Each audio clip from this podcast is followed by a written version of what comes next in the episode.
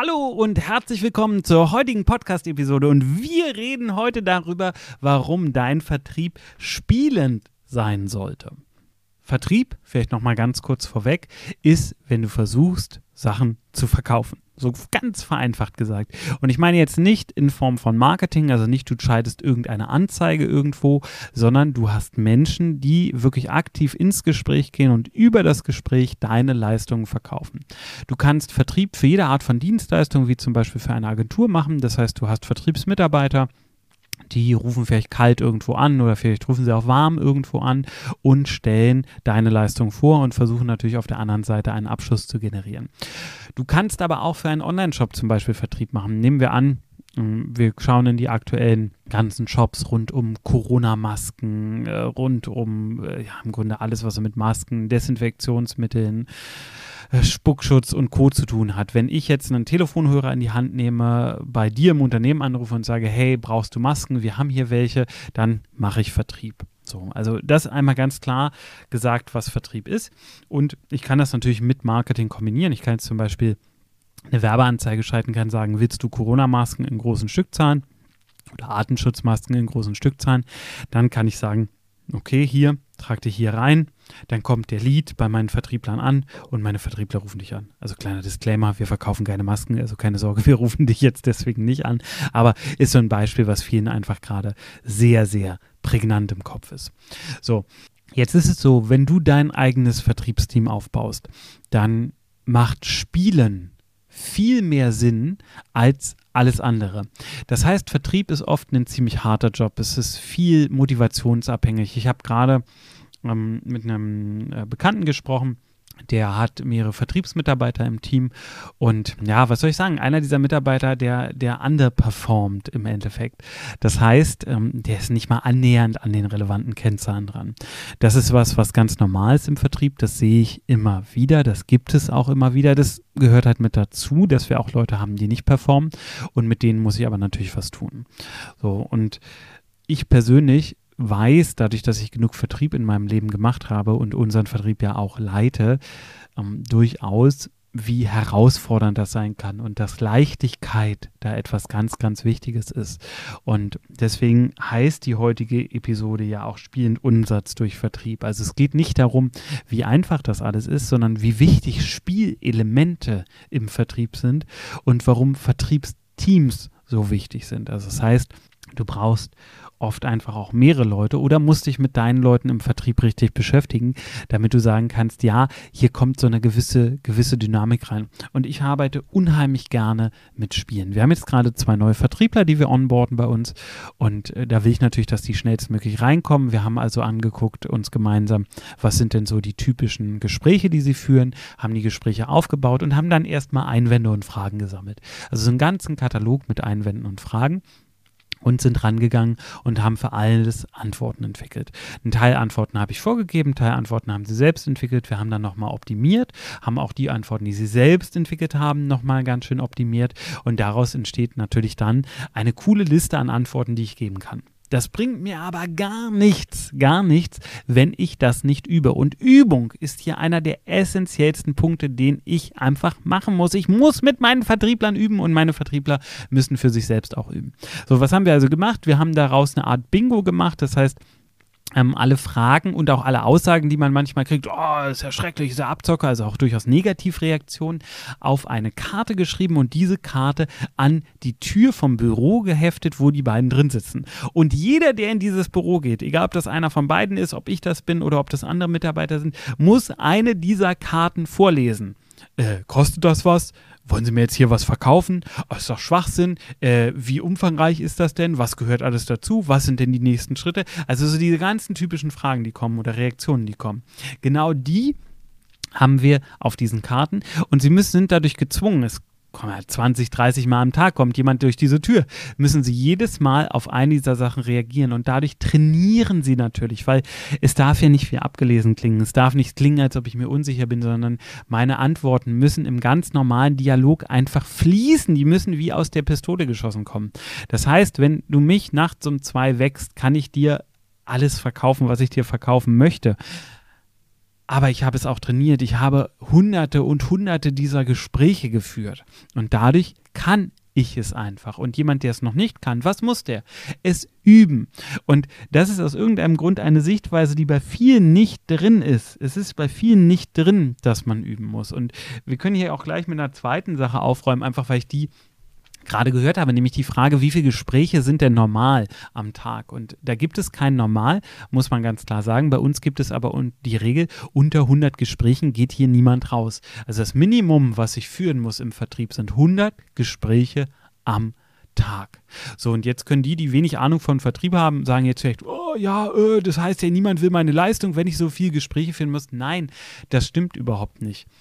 Aber wenn ich eine gewisse Reichweite erreichen will und auch eine gewisse Rentabilität für einen Vertriebsmitarbeiter haben möchte, dann muss ich natürlich auch diese Zahl an Gesprächen haben, weil wir haben ja am Ende Quoten. Also nehmen wir an, wir machen äh, 100 Anrufe, da sind, ich erreiche ja nicht immer alle 100, so, sondern ich erreiche immer nur einen Teil. Effektiv erreiche ich vielleicht 20 Prozent, sagen wir, und effektiv 6 Prozent sagen dann, oh ja, klingt interessant, lassen Sie uns mal in einem Folgegespräch sprechen. So, von diesem Folgegespräch, also wir haben da drei Stufen. Vorne haben wir ein Setting, dann haben wir eine Qualifizierung und wir haben einen Sales Call. So, und da haben wir Verfallsquoten dazwischen. Also das heißt, von denen, die wir anrufen, 6 Prozent netto gehen dann in einen Quali-Call. Wir haben Strategien, die sind viel, viel besser. Sie haben viel, viel bessere Werte. Wir rechnen aber oft einfach mit ein bisschen schlechteren Zahlen. So 25 Prozent, die dann vom Quali-Call sind, gehen in den Sales-Call und 50 Prozent gehen dann in den Sale. Wie gesagt, das kann je nach Strategie, je nach Thema massiv variieren. Aber ich brauche solche Quoten, damit ich damit arbeiten kann. Und jetzt hatten wir gesagt, der Aufhänger für heute, warum wir überhaupt darüber reden, ist das Thema Spielen im Vertrieb. Ich will aber auch so ein bisschen Basis schaffen, damit wir einfach über die gleiche Sache reden. Und das heißt, ich kann einmal passive Spiele drin haben und aktive Spiele. Passive Spiele sind zum Beispiel, wenn äh, die Vertriebsjungs aus ihrem Büro rauskommen, hängt gegenüber direkt eine Wand mit Zielen, die sie erreichen können, wo Spielgeldscheine hinterhängen. Also sie haben die Möglichkeit, direkt dann Spielgeldscheine zu nehmen, wenn sie einen dieser Erfolge erzielen. Und diese Spielgeldscheine werden natürlich dann in irgendetwas Äquivalentes umgewandelt. So. Wir haben eine Sales-Glocke. Das heißt, immer wenn ein Sale gemacht wird, dann wird eine Klingel gedrückt, weil auch das ist einfach eine positive Motivation, die in dem Moment entsteht. Auch das ist eine gewisse Art von Spiel. Die Leute wollen dann diese Glocke logischerweise drücken. Und ähm, was wir durchaus auch machen, sind Telefonpartys. So, das heißt, es wird sich zusammen in einen Raum gesetzt, wird gemeinsam abwechselnd telefoniert, sich gegenseitig Feedback gegeben. Und so kann ich eine ganze Reihe von Spielen in den Vertrieb einbauen. Ich kann ein Pyramidenspiel machen. Ich kann mal sagen, okay, wer jetzt hier den ersten Sale diesen Monat macht, der kriegt von mir XY. Und das muss nicht immer Geld sein. Es muss nicht immer Geld sein. Es kann auch Anerkennung sein. Es kann auch, ich kann auch einen Pokal machen. Ich kann auch einen Orden irgendwie machen. Also es ist eine Urkunde, ein Foto der Person an die Wand mit einem äh, gewissen Rahmen drumherum. Also es gibt ganz viele Möglichkeiten, wie ich damit umgehen kann.